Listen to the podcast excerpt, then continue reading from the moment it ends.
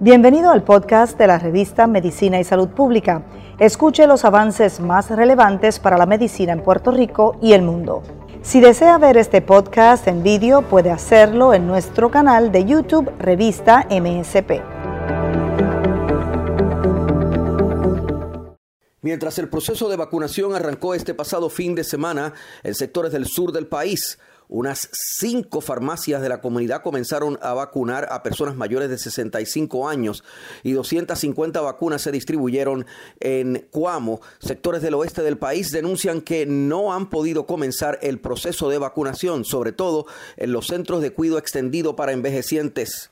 Marilyn Martínez, líder de la Asociación de asilos de ancianos en el oeste del país, lo dijo así esta mañana al decir que eh, la falta de diligencia para atender a estos ancianos es una falta de respeto a nuestros viejos, según denunció.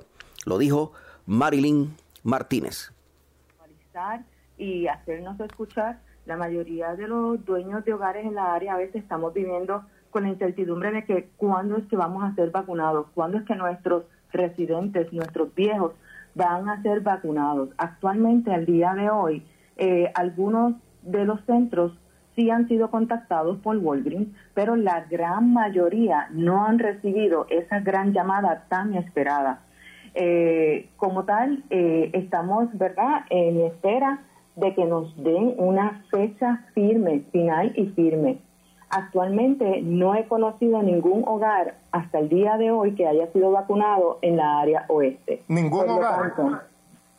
hasta el momento, dentro de mi conocimiento y durante lo que llevo, eh, ¿verdad?, realzando esta información durante el fin de semana, no me han hecho el contacto para decirme si hay alguno. De que hayan sido contactados, sí, pero la incongruencia está que nos hacen el llamado, tenemos la, la documentación, pero después de esa documentación nos quedamos en el limbo.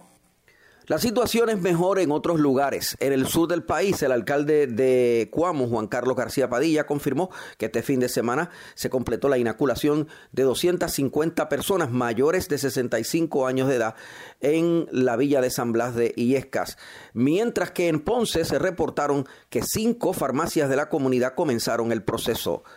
Para Revista de Medicina y Salud Pública, mi nombre es Luis Penchi. Aquí cubrimos la vacunación y cubrimos todo lo relacionado al COVID, porque la ciencia es noticia.